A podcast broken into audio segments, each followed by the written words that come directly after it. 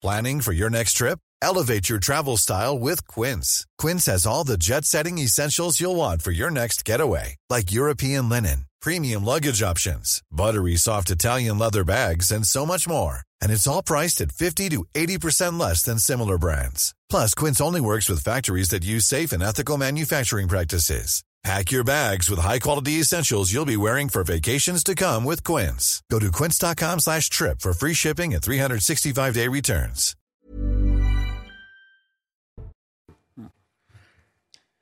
Bonjour à tous, très heureux de vous retrouver sur 90 minutes info. On va revenir bien évidemment avec nos invités sur l'actualité forte de ce lundi, la victoire de l'Union des droites en Italie et beaucoup de critiques et de réactions dans toute l'Europe. Mais pourquoi cette victoire est-elle le signe d'une défiance envers l'Union européenne? Un tel scénario est-il possible en France? On en parle dans un instant. Et puis la réforme des retraites voulue par le gouvernement, ça s'accélère. Avec quelle stratégie, quel risque pour l'exécutif? Alors que Bruno Le Maire alerte, euh, nous sommes à l'euro près. On reviendra aussi sur ce terrible viol à Nantes ce week-end, une femme victime de trois Soudanais en situation irrégulière, un policier blessé lors de l'interpellation, le procureur de Nantes euh, qui doit s'exprimer dans une trentaine de minutes. Ce sera à vivre en direct euh, sur CNews. Et puis la question des obligations de quitter le territoire avec cette affaire. Un multirécidiviste s'en est pris très violemment à son escorte, à sa reconduite à l'avion. On va en débattre, on en décrypte cet après-midi avec vous. Jean-Michel Fauvergue, bonjour. Bonjour.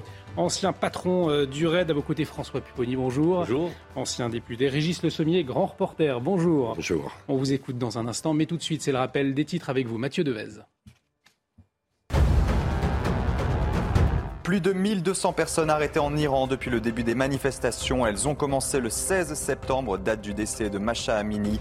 L'étudiante avait été interpellée trois jours auparavant par la police des mœurs pour un voile mal porté. Et selon un bilan officiel, 41 personnes ont été tuées en 10 jours de protestation. La mobilisation partielle décrétée par la Russie continue d'agiter le pays. Un homme a ouvert le feu aujourd'hui dans un centre de recrutement de l'armée russe en Sibérie. Un militaire a été blessé et placé en réanimation. Le suspect, un habitant âgé de 25 ans, a été arrêté. Et selon sa mère, celui-ci était très peiné car son meilleur ami avait reçu la veille un avis de mobilisation. Enfin, le gouvernement a présenté son budget pour 2023, le premier projet de loi de finances du second mandat d'Emmanuel Macron. Selon le ministre de l'économie Bruno Le Maire, la France est à l'euro près et donc prudente sur toute nouvelle dépense. Parmi les mesures annoncées, une enveloppe de 935 millions d'euros pour financer une augmentation du salaire des enseignants. Et comme on parle budget, c'est l'heure de la chronique éco avec Éric de Riedmaten. Votre programme avec Lesia assureur d'intérêt général.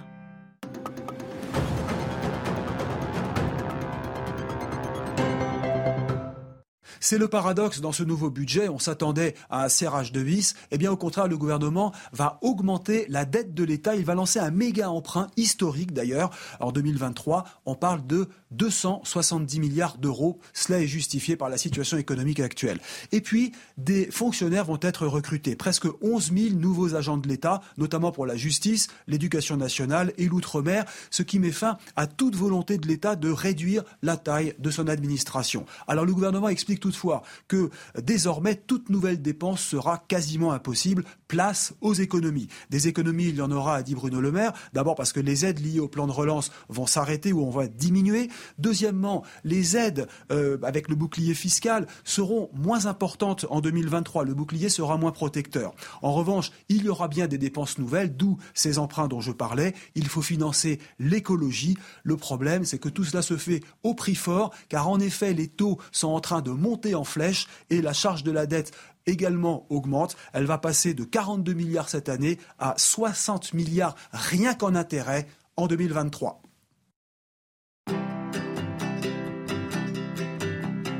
C'était votre programme avec Clésia, assureur d'intérêt général. Et 90 minutes info, c'est parti. On va euh, commencer avec l'Union des droites euh, qui remporte ces élections législatives en Italie. La candidate de ce bloc, Giorgia Meloni, a en tout cas revendiqué cette victoire. On va retrouver Valérie Labonne sur place. Valérie, euh, bonjour. Alors on parle d'un fait inédit. quelle est l'atmosphère en Italie aujourd'hui? Comment cette victoire a-t-elle été accueillie sur place? Alors, sachez qu'ici, évidemment, euh, tout le monde s'attendait à ce que euh, cette coalition de droite euh, formée par le parti Fratelli d'Italia avec le parti de Silvio Berlusconi, Forza Italia et la Ligue du Nord de Matteo Salvini gagne, remporte ces élections. C'est chose faite.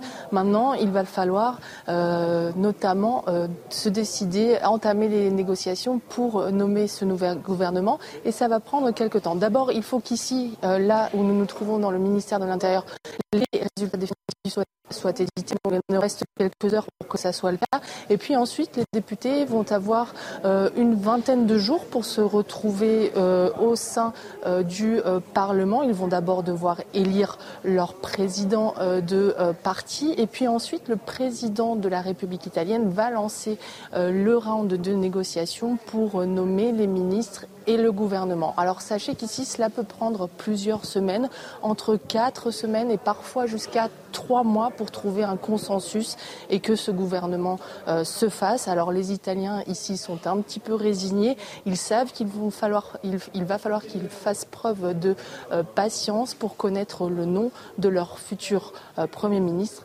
Mais théoriquement, cela devrait être Giorgia Meloni, d'après les résultats de ce scrutin qui vient de se qui est sur le point de se terminer. Merci beaucoup Valérie pour toutes ces précisions. Valérie Labonne en direct euh, de Rome. Un petit tour de table, peut-être, pour commencer. Cette euh, victoire de Giorgia Meloni, en tout cas l'Union des droites le revendique aujourd'hui.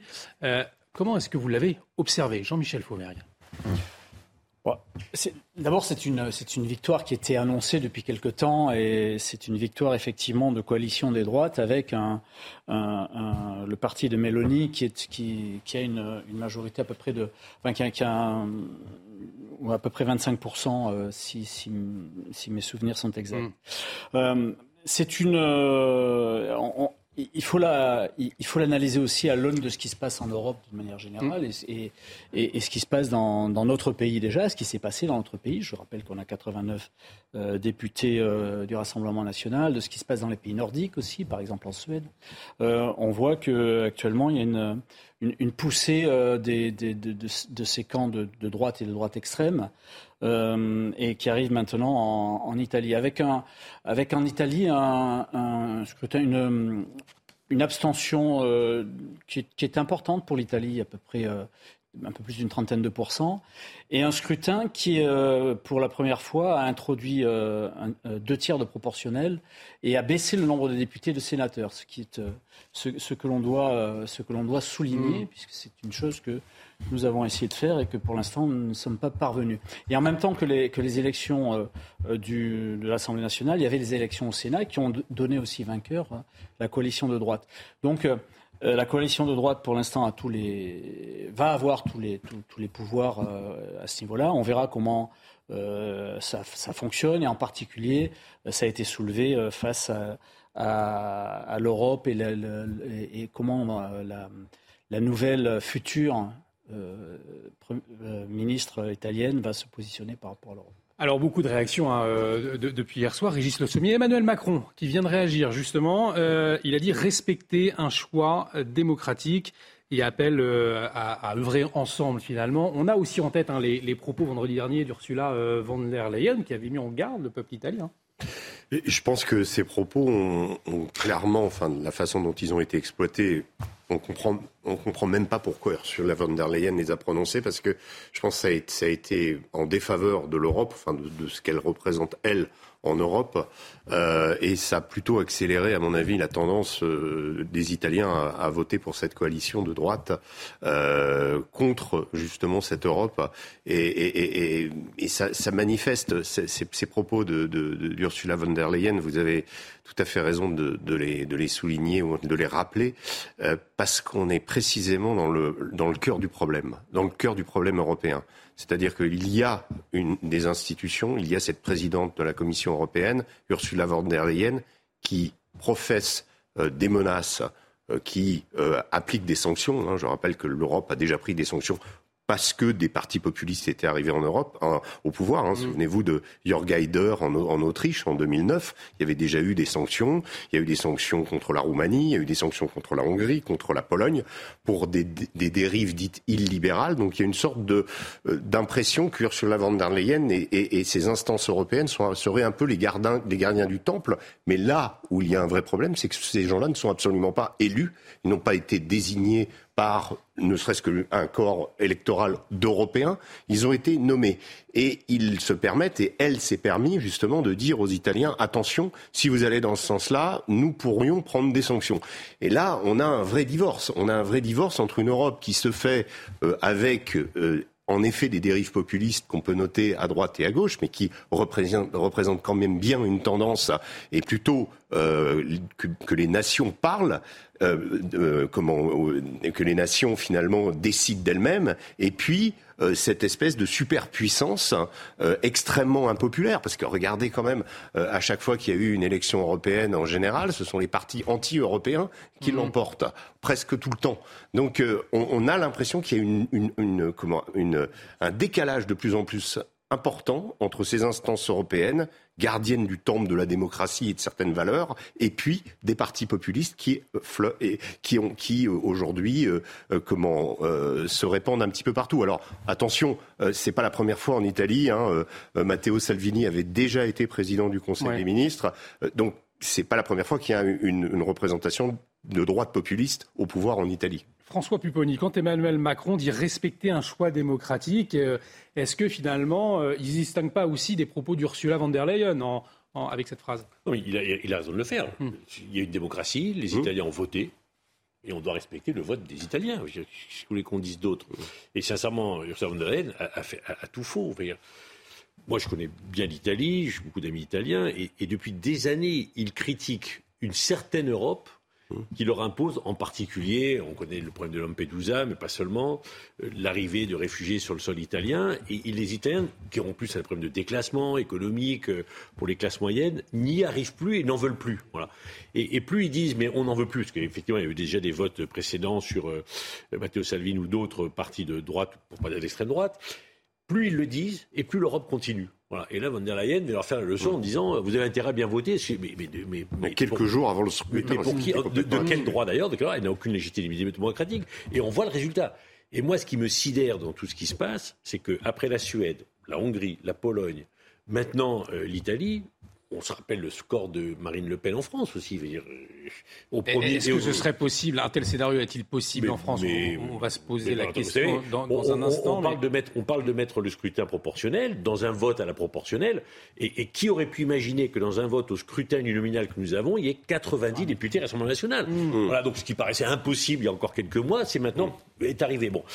Et donc on voit comment dans tous les pays, les électeurs, ceux qui votent, parce qu'il faut pas oublier qu'en Italie, il n'y a que 61%, il n'y a que 9% de moins que précédemment, donc il y a un, Italien sur trois qui n'a pas voté, ceux qui votent disent euh, à leurs gouvernants et aux institutions européennes, nous ne voulons plus de cette politique. Si les gouvernants et l'Europe ne le comprennent pas, on n'est pas loin de la catastrophe. On va écouter justement euh, sur la question de la défiance envers l'UE. Euh, c'est ce qu'a souligné hein, le, président du MOTEM, François Bayrou.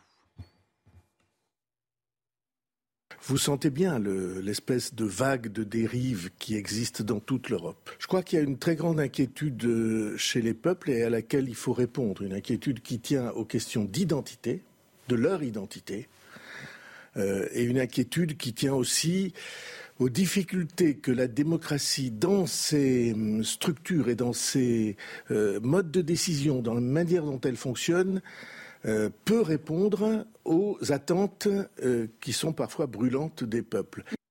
Alors justement, Jean-Michel Fauvert, pourquoi l'Union européenne aujourd'hui, elle n'arrive plus à parler au peuple, notamment sur ces questions euh, d'identité, par exemple?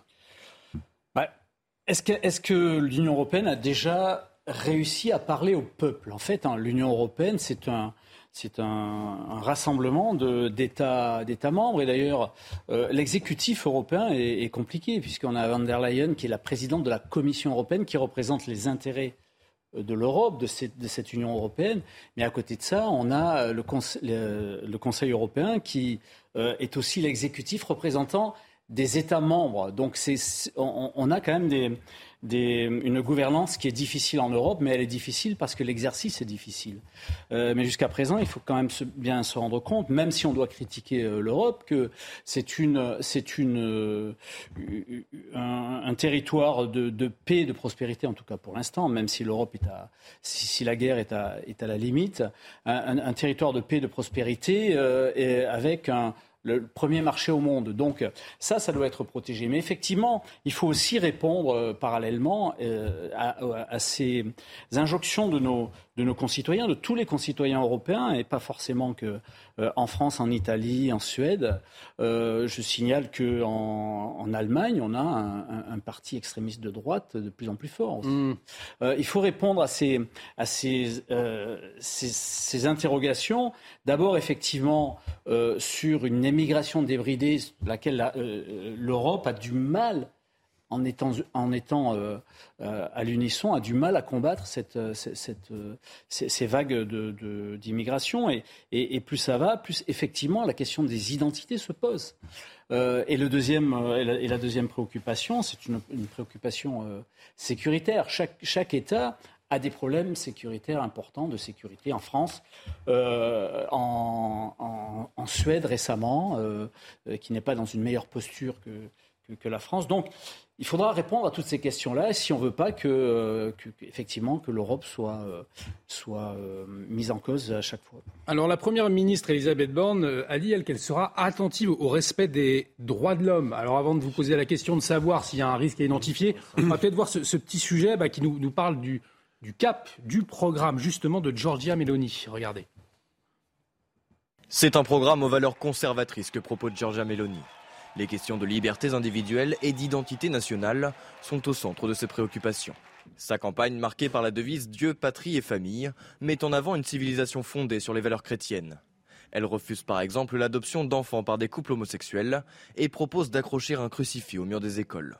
Si vous vous sentez offensé par le crucifix, ce n'est pas ici que vous devez vivre. Nous nous battrons contre l'islamisation de l'Europe parce que nous n'avons aucune intention de devenir un continent musulman. Face à une Europe en crise, Giorgia Meloni préfère placer les intérêts nationaux devant l'unité des 27. Si sortir de l'euro ne fait plus partie de son programme, elle entend changer de ton face aux institutions. En Europe, ils sont tous inquiets de voir Meloni au gouvernement, mais ils disent ce qui va se passer. Je vous le dis, ce qui va se passer, la fête est finie. Les partis de droite se sont aussi engagés à réduire les impôts, augmenter le taux de natalité via une protection de l'emploi pour les jeunes mères, ou encore continuer à soutenir l'Ukraine contre la Russie. Alors Régis Le Sommier, je le disais, Elisabeth Borne a dit qu'elle sera attentive au respect des droits de l'homme. Vous identifiez euh, un risque dans ce sens vraiment quand, on vient d'entendre ce qu'on a entendu? Alors, je ne sais pas exactement euh, ce, que, ce, quoi, ce à quoi euh, Elisabeth Borne. à la question de l'avortement. À la question de l'avortement. Sur, la question de l'avortement, je, je, pense que oui. Enfin, c'est en effet les valeurs défendues par euh, Georgia Meloni vont dans le sens euh, effectivement de, de euh, elle est elle-même contre l'avortement. De là à ce qu'elle le mette à exécution et que l'avortement soit interdit en Italie, on en est loin. D'ailleurs, on en est beaucoup moins loin qu'aux États-Unis, par exemple. Mais en revanche, sur la question des droits de l'homme, si on si on étend cette, cette, question aux droits des homosexuels, etc., je pense que c'est beaucoup moins à risque qu'un pays comme la Pologne, par exemple, ou que la Hongrie, mmh. qui eux ont pris des mesures anti-LGBT euh, et donc euh, beaucoup plus radical. Donc je ne pense pas qu'il faille euh, tout de suite, je dirais, agiter ce chiffon. Il, s'agit d'une coalition, encore une fois. Il y a Silvio Berlusconi qui est dedans. On me dira, oui, Silvio Berlusconi, il a déjà fait des coalitions avec des partis d'extrême droite, mais il y a Matteo Salvini. on est quand même dans une, dans une forme de démocratie. Ça reste de la démocratie à l'italienne. une, ce sont des coalitions comme en Allemagne. On n'a pas beaucoup l'habitude, nous. Il y a une, tête de tête d'affiche, euh, Giorgia Meloni, mais une coalition, ça, demande beaucoup de concertation. C'est d'ailleurs à cause d'un des partis qui était en, la coalition 5 étoiles que euh, comment Mario Draghi a, chuté. Mm. Euh, donc donc une coalition, c'est éphémère. il va il va il, va, il va y avoir et il y a des différences entre, par exemple, parler de la, question de l'Ukraine. Giorgia Meloni défend l'Ukraine, Matteo mm. Salvini était plutôt plutôt du côté de la Russie. Donc au sein de la même coalition, il y a aussi beaucoup de beaucoup de différences. Donc je ne crois pas que la, les droits de l'homme soient soient menacés en Italie à cause de cette de cette coalition. Et encore une fois, rappelons-nous que Matteo Salvini a déjà été au pouvoir. Il n'y a pas eu euh, de, chasse aux homosexuels, il n'y a pas eu de, euh, d'interdiction des cliniques d'avortement, il n'y a pas eu euh, de recul de ce, de, des droits. Donc je, cette, cette remarque me paraît un peu prématurée et plutôt euh, plutôt, euh, je préfère celle d'Emmanuel Macron qui dit euh, voilà respecter le choix des électeurs et ensuite après on attend pour voir puisque ce sont les Italiens qui décident. François voilà. elle, vous fait peur cette union des droites au, gouvernement aujourd'hui ou pas Elle n'a pas à me faire peur ou pas peur. C'est que les Italiens ont voté. Voilà. Après on va regarder, on va observer et puis peut-être qu'on aura des désaccords. Mais sincèrement, je pense que la, la déclaration d'Elisabeth Borne était un peu maladroite. Celle du président Macron est tout à fait de ce qu'il faut dire. Voilà, il y a eu un vote, on en prend acte. Puis après, au sein de l'Union européenne, on défendra chacun nos positions et on on évitera, que les choses se passent mal. Euh, mais vous savez, vous connaissez ma proximité avec la communauté arménienne. Euh, L'Europe fait la leçon aux Italiens qui ont voté. Euh, la même Ursula von der Leyen s'est précipitée chez Aliyev, qui est un dictateur, qui extermine les Arméniens pour mmh. acheter du gaz. Donc là, quand, il s'agit de leur propre intérêt, les droits de l'homme, on n'en a rien à faire. On est capable de laisser les Arméniens se faire exterminer, d'aller mmh. négocier avec celui qui les extermine, et puis après on veut faire la morale aux Italiens. Tout ça, c'est mmh. tout ça que les gens ne supportent plus. Voilà. Les Italiens ont voté démocratiquement. Regardons, observons. Et ils sont dans un pays qui a signé des traités européens qu'ils devront respecter. Voilà. Donc laissons faire les choses. Après, on peut être inquiet, bien entendu, inquiet qu'un parti post-fasciste se retrouve en Italie avec une première ministre a priori, chef du gouvernement, qui, qui, dans sa jeunesse, était plutôt admiratif de Mussolini. Bon. Là-dessus, si je peux. je, je, finis là-dessus. Le, le, le, MSI en Italie, c'est quelque chose. On a souvent du mal à, à, à le comprendre, mais c'est un parti qui, est, qui effectivement est post-fasciste. C'est un parti qui mm. existe depuis l'après-guerre. Il n'y a pas eu de euh, défascisation en, en, Italie comme il y a eu une dénazification en Allemagne. Et, il y a toujours eu cette composante politique. Elle a toujours existé. Et elle a été réformée par Gianfranco Fini, qui était un de ses leaders, qui a abandonné une part une grande part euh, de, l'héritage de Mussolini. Alors, quand elle avait 15 ans, effectivement, Giorgia Meloni, on pouvait lui dire oui, elle a, euh, elle a eu des propos sur le Duce, mais beaucoup beaucoup d'Italiens ont eu d'ailleurs des propos, euh, disons que, que, Mussolini avait eu. voilà. Donc je pense qu'aujourd'hui c'est un peu, c'est un peu vieux tout ça. C'est un peu. Je pense que lui faire grief de ça. Alors oui, c'est une droite populiste conservatrice, mais revenir sur l'héritage de Mussolini. bon. Juste pour finir, je pense que les dirigeants européens devraient s'interroger Comment cela est possible Est-ce qu'on n'a pas, nous, dirigeants européens, une part de responsabilité? Il nous reste un peu plus de deux minutes. Peut-être se poser la question est-ce qu'un tel scénario en France, ça pourrait, selon vous, exister? Ça n'a pas été le cas, ça n'a pas marché hein, euh, dernièrement, Jean-Michel Fauvergue. Ça n'a pas marché dernièrement. On l'a vu sur, sur les législatives, quand même. On, se retrouve avec. Une union des droites, en tout cas. Ah, l'union des droites, hmm. oui, tout à fait. Euh, enfin, on a quand même dans la représentation euh, de, la, de l'Assemblée nationale euh, une représentation ouverte à la, à, la, droite la plus extrême. Aujourd'hui, avec 80, 89 députés, si mes souvenirs sont exacts. Est-ce que ça peut, est-ce que ça peut arriver en France? En fait, tout, tout, est, tout est possible, tout dépend de des évolutions des choses à un certain moment. Euh, donc euh, les, les, les, unions sont, euh, sont toujours possibles et, et, probables. On avait d'ailleurs ce, ce projet-là avec Marion, Marion Maréchal, mm. qui, qui, qui, qui, incarnait ça. Bon, elle, elle s'est trompée de voix visiblement et pour l'instant elle s'est un peu elle est un peu sur le reculoir, mais euh, oui, c'est quelque chose qui, euh, à mon avis, peut, peut très bien euh, arriver si on n'y si on prend pas garde et si on ne fait pas, comme a dit François, c'est-à-dire que si on ne répond pas aux attentes des, des, des, des, gens qui sont chargés de voter et qui, à un certain moment, ont, ont des, ont des demandes à faire. Mm. Et ces demandes, elles sont à un certain moment identique euh, euh, en, en, Italie comme, euh, comme en France, comme en Espagne, comme, comme un peu partout. La demande, c'est une demande, une, c'est entre autres, en ce moment, il y a une, une demande de pouvoir d'achat, c'est une demande conjoncturelle. Espérons qu'elle le reste, conjoncturelle. Mais on a des demandes structurelles qui sont sur la sécurité, sur l'immigration, sur l'immigration qui, qui, qui, est en lien avec l'insécurité, parce eh que ben, ça existe aussi. Et, donc, il faut y répondre. Il faut justement, On, va en parler de, l'insécurité, de la sécurité, euh, notamment euh, à Nantes, avec ce terrible fait divers. Ça s'est euh, passé samedi matin. Une femme de 40 ans violée par trois individus, trois Soudanais, en situation régulière. Il y a des Soudanais qui ont, blessé hein, les policiers lors de l'interpellation. On va en parler dans un instant avec vous. Mais tout de suite, on, on marque une pause et on revient dans un instant. Restez avec nous sur CNews. Oui. Situation. Et de retour sur le plateau de 90 minutes info. Bienvenue si vous nous rejoignez. Dans un instant, euh, on va parler de ce fait divers terrible à Nantes avec euh, Jean-Michel Fauvergue, François Pupponi, Régis Le Sommier qui sont toujours avec nous. Mais avant, un point sur les dernières actualités. Et on démarre avec le gouvernement qui a présenté son budget pour 2023, le premier projet de loi de finances du second mandat d'Emmanuel Macron.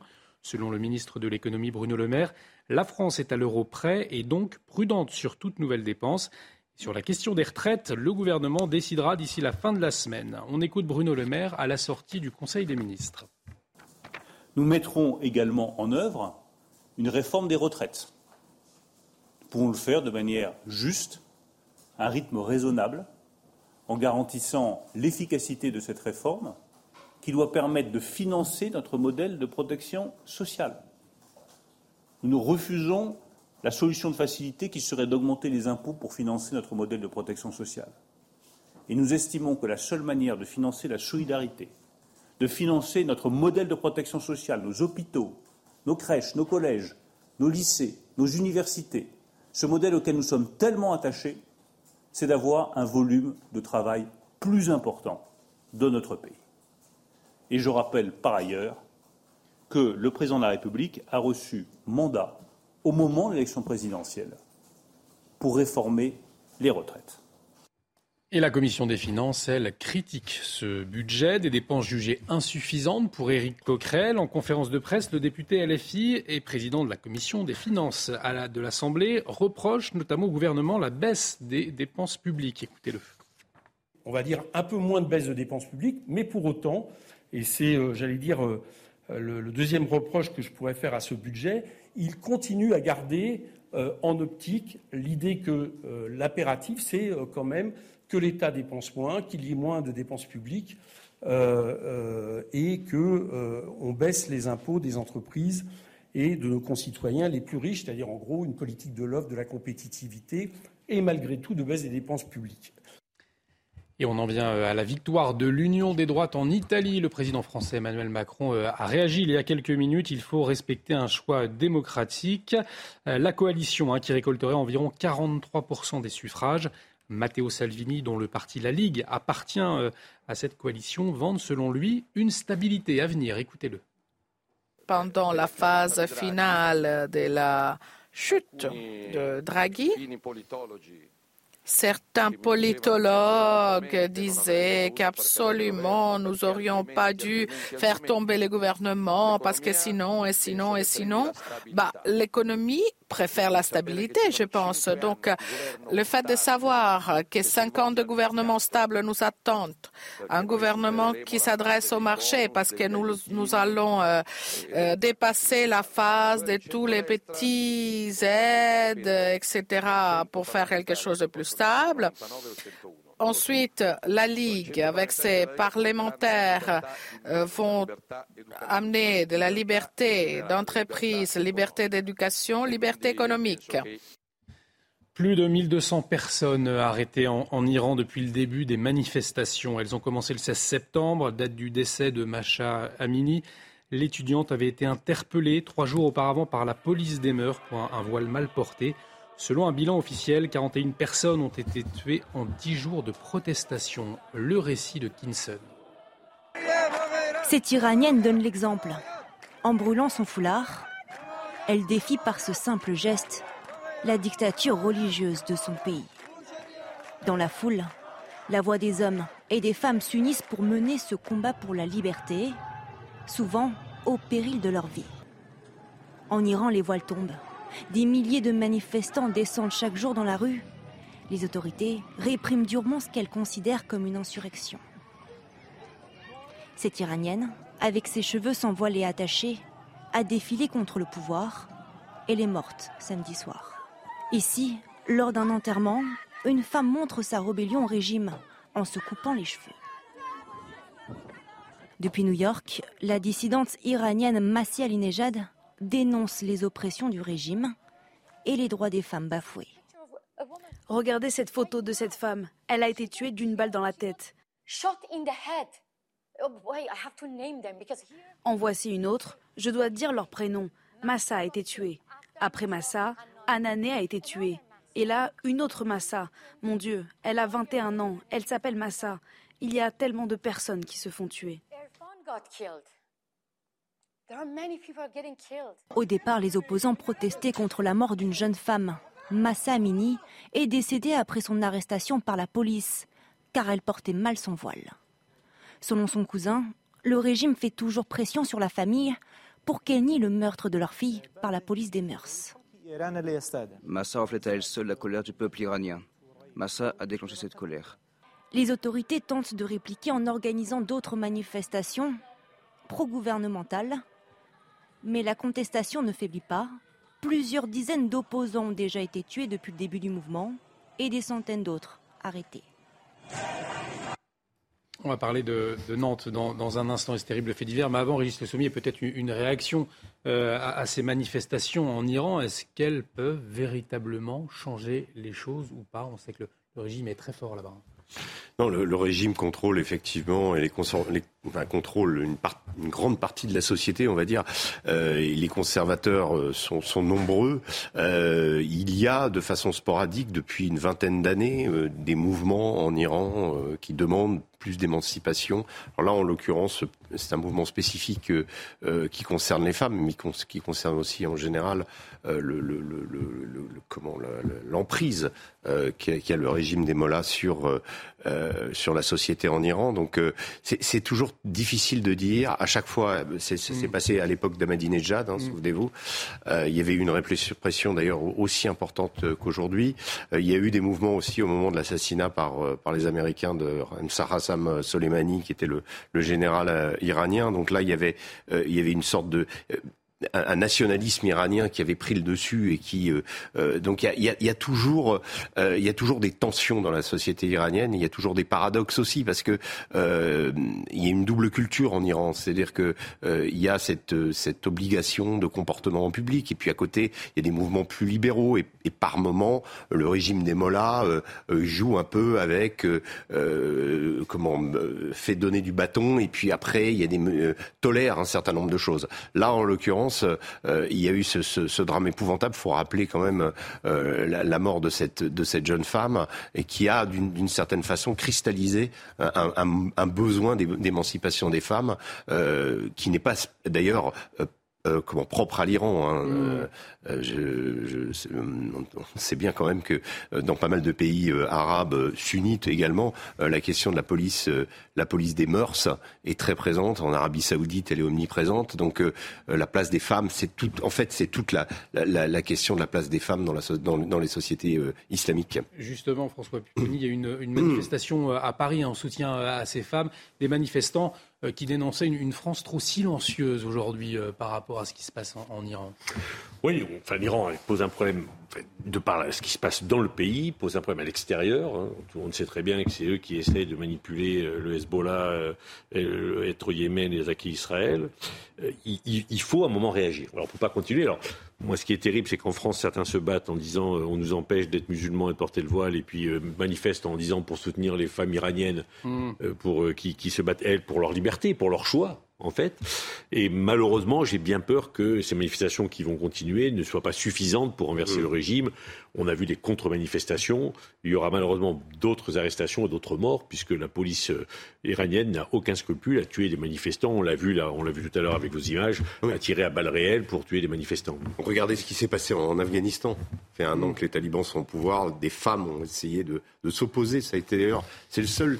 Vous vous souvenez quand les talibans sont revenus, on nous a dit, euh, oui. Euh, le, comment, le fils du commandant Massoud, on a parlé de, divers composantes de la société afghane qui pourraient s'opposer à eux. Et en fait, en réalité, ce qu'on a remarqué, ce sont essentiellement les femmes qui ont essayé, mm. au moment de la, de la commémoration, de l'anniversaire de, de, ce, de cette accession au pouvoir, de, de s'opposer au régime des talibans. Et en réalité, voilà, à chaque fois, euh, ça, ça, ne, ça, ne, va pas au bout. En tout cas, ça ne, ça ne suffit pas à, faire changer les choses. Et on suivra bien évidemment l'évolution de ces manifestations en, Iran euh, sur CNews. On en vient à ce terrible fait divers euh, à présent à Nantes. C'était samedi au petit matin. Une femme de 40 ans, trois individus ont été interpellés pour le viol hein, de, cette femme. Trois Soudanais en situation régulière.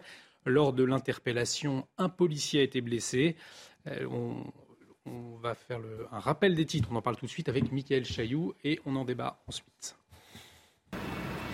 C'est ici, en pleine rue, près des machines de Lille à Nantes, que le drame a eu lieu. Une femme de 40 ans est violée en rentrant chez elle après avoir passé la soirée chez des amis. Des riverains, témoins de l'agression, donnent l'alerte. Je suis choquée en fait, choquée pour cette femme et, euh, et outrée. Et on en a ras-le-bol parce qu'on ne peut pas. Euh, se balader en sécurité. Moi, j'ai une enfant de 14 ans, il n'est pas question qu'elle se balade toute seule à partir de 20h, quoi. Ça fait peur. Selon le récit de la victime, trois hommes alcoolisés la suivent, lui demandent de l'argent, la frappent violemment au visage face à son refus, puis la violent à plusieurs reprises. Il faut absolument que la justice euh, soit rendue, qu'elle soit très ferme pour que le message que l'on passe vis-à-vis euh, de ces gens-là, c'est qu'ils ne sont pas les bienvenus à Nantes, euh, et que nous faisons tout ici pour que ça ne puisse plus se reproduire. Les trois suspects de nationalité soudanaise ont été déférés ce matin devant un juge d'instruction. Tous sont en situation régulière et deux d'entre eux seraient déjà connus de la police. Je suis étonné qu'on renouvelle un titre de séjour à des gens qui sont connus des services de police euh, pour euh, des, des faits de matière pénale. Donc c'est clair, quand on vient en France pour faire des victimes, quand on vient en France pour créer du désordre, on doit être expulsé. Un rassemblement citoyen contre l'insécurité aura lieu samedi à 15h, place Royale. Jean-Michel Fauvergue, après ces faits, vous attendez à quoi de la part de la justice une expulsion? Ah ben, euh, ça, a déjà été dit par, euh, par Mathieu Vallée euh, sur, votre, sur votre antenne. Déjà, on s'étonne qu'il y ait un renouvellement de, de, titres de séjour. Sans doute que les titres de séjour, compte tenu de la nationalité soudanaise des, des agresseurs, euh, c'était un titre de séjour suite à une demande, une demande d'asile, hmm. forcément. Euh, et hum, la, récompense que l'on a pour avoir accordé l'asile, c'est un viol euh, et, et, et, donc un délit de, de ce type-là. Bien évidemment qu'il faut que la que alors c'est maintenant la, la, la, justice il y a viol donc la justice va se saisir de cette affaire-là. Il faut une peine exemplaire et à l'issue de la peine alors non pas une OQTF, mais parce que ça sera judiciaire, mm. mais une interdiction du territoire national. C'est-à-dire qu'à l'issue de la peine, ils soient forcément expulsés euh, après leur, euh, leur peine qui, se veut exemplaire. C'est comme ça qu'on va commencer à réguler. C'est comme ça aussi, pour faire le lien avec le sujet euh, d'avant, qu'on va aussi donner quelques, quelques signe euh, positif et nécessaire et, logique en fait euh, à, une criminalité qui vient de, l'extérieur. Parce qu'effectivement, François Pupponi, c'est ce genre de, de, fait divers euh, terrible absolument. les Français n'en veulent plus, on en, aura le c'est tout simplement insupportable. C'est l'échec de notre politique d'immigration. Soit on est capable d'accueillir ces populations, de les mettre dans des situations où, et, où les choses se passent bien, mais les accueillir, leur donner le, statut, parce qu'a priori ils, ont, ils, avaient des cartes de séjour, etc., mais sans pour, en les laissant euh, plus ou moins dans la rue, parce qu'on voit bien qu'il y a aussi des problèmes de, de squat, euh, ou même n'ayant pas le statut, ils restent quand même sur le territoire national, si on n'est pas capable de les renvoyer dans leur pays, ça entraîne des événements comme cela. Et, Nantes, cette semaine, vous avez sorti la liste des communes, la liste des communes, les communes les plus, mmh. les plus euh, concernées par la délinquance. Et Nantes fait partie de ces villes-là. C'est pas nouveau. Dans le monde, hein. Dans le monde, dans le monde, dans le monde. Après Mexico, enfin bon, dans le monde. Mais, mais, et c'est pas nouveau. Ça fait des années qu'on le dit. Et pour aller de temps en temps, oui, effectivement, c'est un vrai sujet. Et on voit bien comment les autorités euh, locales n'arrivent pas, alors qu'elles soient euh, municipales ou, nationales, n'arrivent pas à, juguler ce phénomène-là. Et c'est ça que les gens ne supportent plus. C'est-à-dire l'incapacité des institutions à euh, régler des problèmes comme cela, parce que euh, la dame, enfin, celle que vous mentionnez le disait, on, ne peut plus sortir dans ce quartier-là, on ne peut plus sortir le soir de chez soi. Donc c'est nouveau. C'est pareil pour les quartiers où il y a du crack à Paris. Enfin voilà. Donc, les gens le disent, les gens le disent, et ça continue. Et le sentiment d'impuissance donné par les institutions, même si la plupart du temps elles essaient de faire les choses, ce sentiment d'impuissance bah, fait qu'en de temps en temps, les Français disent c'est plus possible et on va voter pour les extrêmes. Et, c'est tout le centre-ville de Nantes hein, qui est touché aujourd'hui, puisque cette information CNews, euh, je, vous donne la parole ensuite, Régis. Un Soudanais toujours de 35 ans en situation régulière, là encore, qui a été interpellé après avoir supposément brandi un, couteau face à un riverain qui allait acheter des croissants. Il a crié à la Akbar, à bas les Français, je vais les tuer. Où il était en état euh, d'ébriété, il a été euh, arrêté par la police. Mais là, autre lieu, mais toujours à Nantes et dans le centre. Non, le, le, problème de, de, de Nantes, euh, je dirais, il est, il est assez emblématique euh, des villes de l'Ouest, il n'y a pas que Nantes, hein, euh, la, ville de Rennes aussi euh, a connu une, une, situation, mais je parle surtout, enfin, ces deux villes-là en particulier, parce que c'est des villes où il y, a, il y a 20 ans, il y avait zéro problème, quoi. il n'y avait rien du tout. Nantes en particulier, c'était plutôt une ville bourgeoise, tranquille, et la, la situation s'est détériorée. je dirais que ça remonte à l'époque, mais c'est pas nécessairement lié exclusivement, à l'époque de la ZAD. Mmh. et c'est là où a commencé à se déverser dans le centre-ville de, Nantes un certain nombre de marginaux qui avaient été cristallisés autour de, cette, de ce mouvement contre euh, la présence de cet aéroport.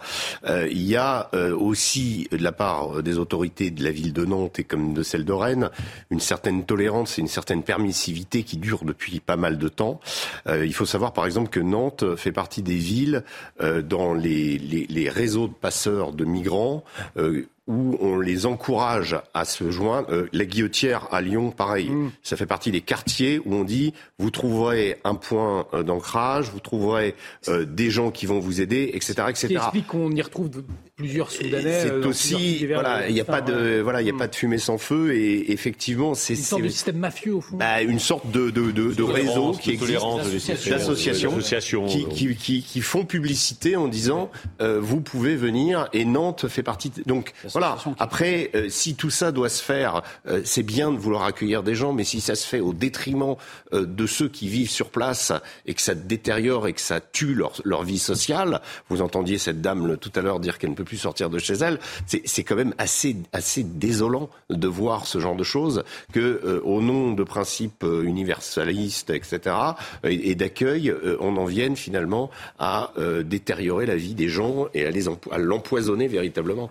Jean-Michel et puis on parlera de la question des obligations de quitter le territoire avec cette autre affaire à Marseille. Oui, je rebondis sur, sur ce qu'a dit euh, Régis. Effectivement, c'est une dégradation euh, euh, lente qui s'est accélérée sur Nantes et sur d'autres villes, et pas que à ce niveau-là des villes nationales, mais il y a aussi effectivement un certain des rôles d'association qui sont complètement dévoyés.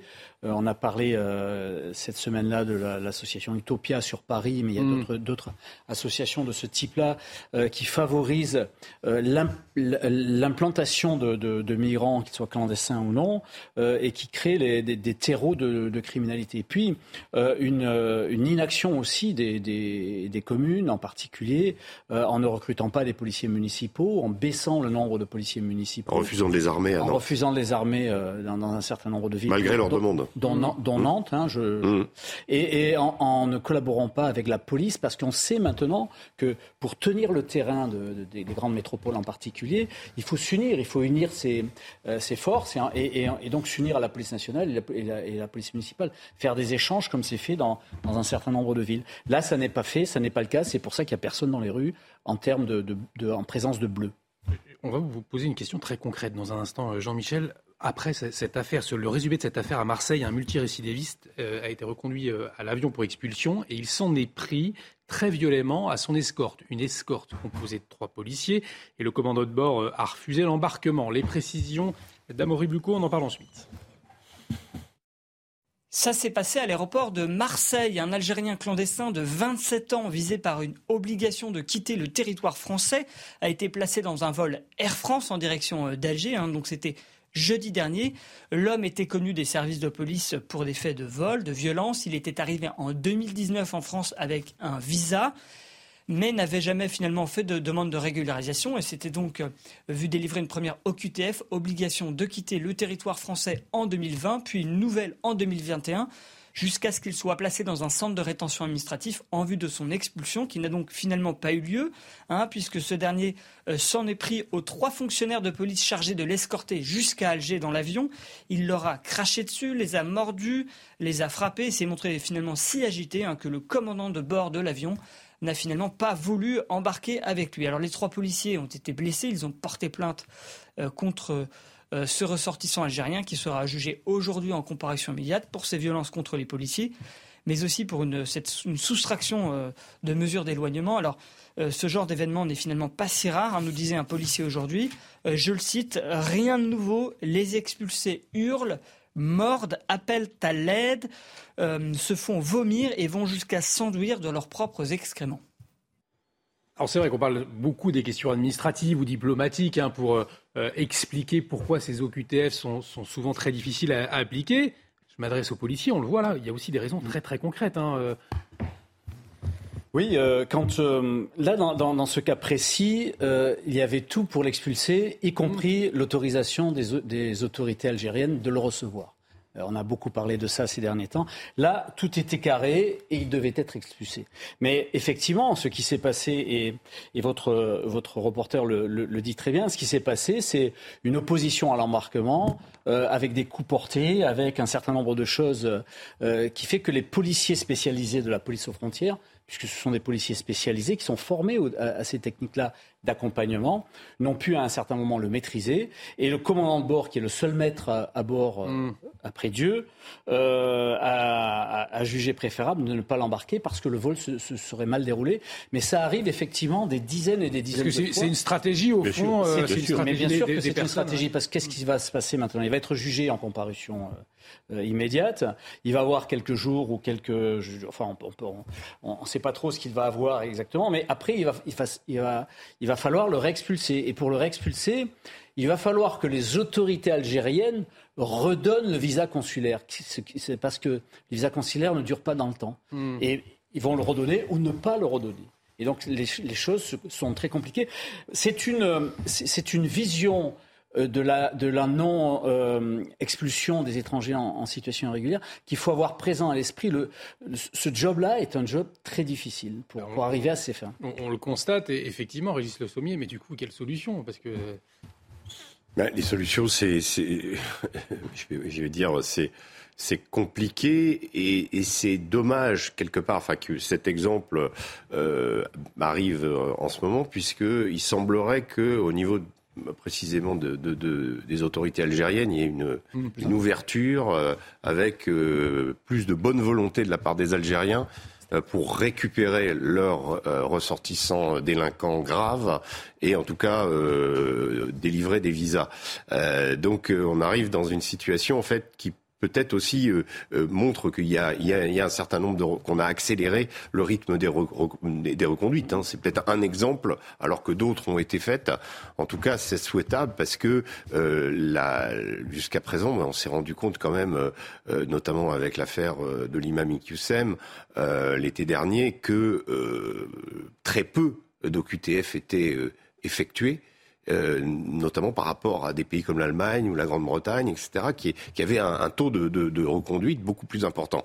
Donc euh, là, euh, il y a des mesures à prendre parce que ça, ce sont des mesures extrêmement importantes. C'est pas simplement de dire oui, bon, on fait, on fait. je sais que le ministre Darmanin est quand même très très fort pour manier les statistiques parfois et les, les, attirer et les, les rendre belles pour son propre compte. Mais en l'occurrence, il y a des choses concrètes qu'attendent les Français et ça par rapport à ce que disait François tout à l'heure sur la question de attention, on ne peut pas jouer éternellement avec ces paramètres-là. Il faut que ces reconduites aient lieu. Il faut que euh, on parlait de, de, de, des, cas d'insécurité euh, liés à des, étrangers en situation irrégulière. Pour les Français, ce sont des choses qui sont insupportables aujourd'hui et qui motiveront un vote euh, clair, euh, dans, allant dans le sens euh, du RN probablement ou de, de, de, de partis apparentés. On, on, est dans, dans, dans, une situation où il y a un besoin ah vraiment de, que, que ces choses-là soient effectives. Il est temps de marquer une pause. Je suis obligé malheureusement de vous couper. On, va marquer une pause. On va s'intéresser à une autre question qui intéresse les Français, celle des retraites. Et ça s'accélère. Restez avec nous sur CNews. Ils, connaissent parfaitement le droit. Hein. Ils le font. Et de retour sur le plateau de 90 minutes info, toujours avec Jean-Michel Fauvergue, François Pupponi, Régis Le Sommier. On va revenir euh, dans un instant euh, sur la situation, sur l'affaire euh, Bayou. Son avocate s'est exprimée, mais tout de suite le point sur les dernières actualités avec vous, Mathieu Devez.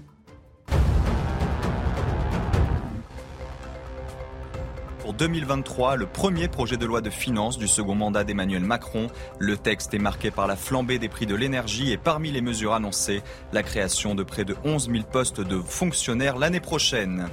Le Kremlin est ouvert à des relations constructives avec l'Italie. Une déclaration après la victoire aux élections législatives du parti d'extrême droite Fratelli d'Italia de Giorgia Meloni. Et de son côté, le président français Emmanuel Macron dit respecter le choix démocratique des Italiens et appelle Rome à continuer à œuvrer ensemble. Rihanna fera son retour sur scène pour la mi-temps du Super Bowl. La chanteuse a mis sa carrière musicale entre parenthèses ces dernières années pour se consacrer à ses différentes marques. Elle sera présente sur scène le 24 février à l'occasion de la finale du championnat de football américain, l'événement le plus regardé à la télévision chaque année aux États-Unis. On va dire un mot sur la réforme des retraites qui s'accélère euh, en fin d'émission. Mais avant, euh, l'affaire euh, Bayou, je vous le rappelle, accusé de violence psychologique par une ex-compagne, le secrétaire national d'Europe Écologie des Verts a annoncé dans un communiqué eh bien, démissionner de ses fonctions au sein de son parti. Hein. son avocate s'est exprimée il y a quelques minutes. Je vous propose de l'écouter. On en parle ensuite. Ce vulgaire déballage est indigne d'une société aussi avancée que la nôtre et Julien Bayou constate avec amertume et colère l'instrumentalisation du juste combat contre les violences sexuelles et sexistes à des fins politiques. Personne n'ignore que le congrès des écologistes se tient en fin d'année. L'ambition politicienne ne saurait justifier toutes les croisades. François Pupponi, euh, Julien Bayou, il fait les, frais de quoi aujourd'hui? D'une instrumentalisation, comme on l'entend Non, mais les Verts, du maire général, depuis longtemps, la NUP aussi, ont, lancé une espèce de croisade, il fallait laver plus blanc que blanc, etc. Et, mais maintenant, c'est euh, la chasse aux sorcières. ce qu'a mm. fait Sandrine Rousseau, c'est purement scandaleux. J'ai vu quelqu'un qui m'a dit que, elle dit ça à la télé, un soir de grande mm. écoute, pour dénoncer des faits. S'ils sont délictueux, elle est députée, elle doit mettre l'article 40 du Code de procédure en œuvre et saisir le procureur de la République. Si elle est au courant de faits mhm. délictueux, elle doit les dénoncer. Si elle ne le fait pas, elle fait une faute. Là, elle dit c'est pas du pénal, mais c'est pas bien, et donc euh, c'est pas bien ce qu'il a fait. Et bon, et après, sincèrement, alors, bah, comme ils sont dans un engrenage où il faut laver plus blanc que blanc, qu'est-ce qui se passe? J'en sais rien, je connais pas cette affaire. Mhm. Bon, ils démissionnent de tout. Reste député, ce qu'on peut comprendre, mais il démissionne de ses responsabilités chez les Verts, il démissionne du groupe, de la présence du groupe à l'Assemblée, et voilà, et il n'y a pas de plainte. il dit, l'avocat dit, on a demandé quatre fois à être entendu pour s'expliquer, on ne l'a pas entendu, bon, donc il ne peut pas s'expliquer visiblement, et on lui dit, bah, c'est pas bien ce que tu as fait, on ne dit pas ce que tu as fait, mais tu dois partir. Bon, si la politique c'est devenu ça, moi je suis inquiet pour l'avenir de notre pays. Le règne de la suspicion, euh, dit, Julien euh, Bayou, c'est cela selon vous? Il aurait dû euh, partir ou pas, Jean-Michel Fauvert? Écoutez, il y a, deux, sortes de personnes, celles qui sont condamnées définitivement ou qui avouent euh, il y a des cas euh, récemment, euh, en particulier, euh, ces derniers temps. Eux doivent partir, doivent démissionner, mais pas démissionner de, des fonctions de, dans leur parti, démissionner de, leur poste de député en particulier.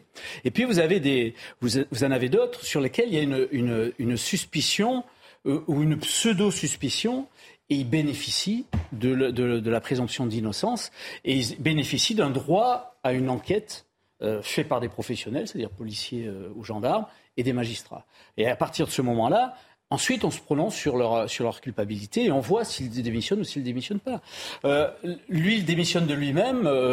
bon, on, en prend acte, mais il démissionne sous, pour l'instant, en tout cas, on ne connaît pas les, les, tenants et les aboutissants de l'affaire, mais il démissionne sous effectivement une, une poussée en particulier de ses, de ses camarades à lui mm. et d'une poussée qui est, qui, qui, qui, est tout sauf légitime, tout sauf morale. Enfin, c'est un, il est, il est, il est cloué au pilori.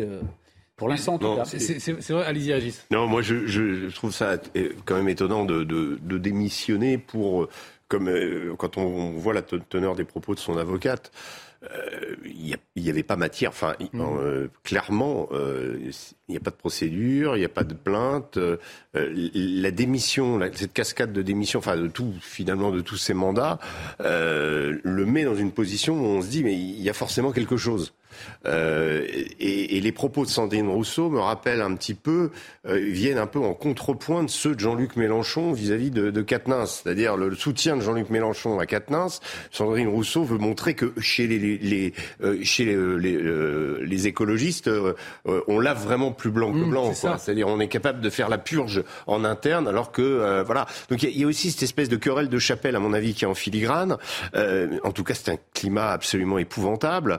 Euh, c'est vrai que euh, il est nécessaire de mettre en avant les questions euh, des violences faites aux femmes, euh, mais on, se rend compte que ceux qui sont censés porter le plus ce combat sont tous finalement mouillés de près ou de loin dans eux-mêmes dans des violences. Hein. Je veux dire l'affaire Tahar Bouafs, le, le, les propos à l'époque de Claire Clémentine Autain, qui ça fait très bien que pour essayer de déguiser, de, de, de cacher cette affaire, l'affaire Coquerel, Katnins maintenant, Bayou, ça commence à faire beaucoup de personnes qui sont censées euh, être plus euh, vertueux et euh, parce que quand il s'agissait, souvenez-vous, de dénoncer Damien Abad qui lui a ses torts aussi, mais là ils étaient vent debout et là tout le monde était voilà.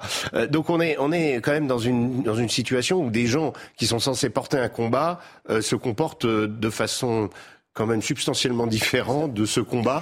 Et, et, et, et je trouve ça absolument euh, euh absolument incroyable que qu'on en arrive là. Et s'auto-accuse. Alors bon après euh, François Pupponi et Jean-Michel très, rapidement je regardais les images de, de Julien Bayou devant l'Assemblée nationale et il y a Adrien Taché qui est derrière lui. Mm. lui il va être condamné pour avoir menacé insulté pour pas dire frappé des policiers on n'a pas demandé de démissionner. Hein. Donc, visiblement, chez les Verts et chez la NUP, quand on insulte les policiers, c'est pas très grave. Euh, par contre, lorsqu'on est suspecté, c'est très grave les violences faites aux mais là, je veux dire, ça les a pas trop euh, chagrinés. Je veux juste, rajouter que, que, que, ça rajoute justement à ce qu'on a dit tout à l'heure euh, sur le, sur le ras-le-bol d'un de, de, des Français d'une manière générale et leur, leur peu de leur peu d'empathie euh, avec euh, les, les, hommes et les femmes politiques euh, immérités d'ailleurs parce qu'on a des hommes et des femmes politiques de, de bon niveau mais leur peu d'empathie à cause de ce type d'affaires là et qui maintenant effectivement éclabousse éclabousse la, la Nupes. Mais il y a un, un, vieux proverbe dans, dans, dans mes terres ancestrales qui disait quand on crache en l'air en général on se mouille on va écouter euh, François Bayrou et Elisabeth Borne qui ont réagi justement. Si quelqu'un s'est rendu coupable euh, de ces euh, de ces pressions, de ces prises en otage dont on parle, alors il est normal que les conclusions en soient tirées parce que il y a dans la fonction politique quelque chose qui est aussi d'exemplarité. Alors je considère naturellement que c'est à la justice de décider et je considère aussi que toute forme de violence contre les femmes est inacceptable et peut-être que ce mouvement traduit aussi ça et la nécessité pour les partis politiques d'intégrer pleinement le fait que la violence contre les femmes, la violence au sein des familles, ça doit cesser et qu'on est très mobilisé pour lutter contre les violences intrafamiliales, pour lutter contre les violences sur les femmes. Parce que c'est vrai, Régis, euh, au départ, ce, combat euh, pour euh, dénoncer, empêcher en tout cas les comportements de, certains hauts, dirigeants, il est plutôt louable. Comment mmh. ça se fait qu'on assiste à cette dérive Finalement, les féministes ont pris le pouvoir bah oui. dans ces partis? Oui, enfin clairement, il y a dans la, dans la, dans, dans la dans l'attitude de Sandrine Rousseau une volonté de faire table rase autour d'elle. Ça, c'est mmh. clair qu'il y a une ambition de, de, leadership euh, qui se profile et que tous ceux qui peuvent se mettre dans sa, à travers de, de sa route euh, méritent d'être exclus. Et donc, je dis pas que c'est elle qui nécessairement trouve, mais en tout cas, elle, a trouvé un, un, une arme assez idéale. Euh, mais, mais ce qui est quand même, moi, je trouve, je, je vais revenir par rapport à ce que je disais tout à l'heure, le, le, le, la chose la plus étonnante dans cette histoire, c'est que ils sont censés euh, être les plus progressistes de la société. Euh, ça ne veut pas dire qu'il n'y a pas de violence euh, faite aux femmes à droite ou, Mm. euh, ou dans d'autres partis et qu'elles ne doivent pas être combattues, mais on se rend compte quand même qu'on est en face d'une sacrée bande d'olibrius. Euh, quand on voit en plus euh, euh, la façon dont euh, la NUPS en général et, et la- et la France insoumise et, et Sandrine Rousseau elle-même ont pu se comporter à travers leurs tweets pendant tout l'été, montrant euh, une ignorance crasse de l'histoire, une relecture des choses, euh, une façon de fouler aux pieds et de jouer avec l'antisémitisme. Enfin, on est quand même avec euh, des, personnages bizarres et dont finalement le, caractère vertueux supposé n'est pas vraiment fondé. Merci messieurs, c'est c'est toujours trop court, hein, très intéressant. Euh, passionnant d'être avec vous cet après-midi. Merci euh, à vous, merci de nous avoir suivis. L'actualité euh, continue sur CNews bien évidemment. Punchline et Laurence Ferrari dans un instant. Excellente soirée sur notre antenne.